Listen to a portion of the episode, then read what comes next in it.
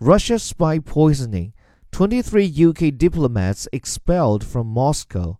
Russia is to expel 23 British diplomats in a row over the nerve agent attack on an ex spy and his daughter in the UK.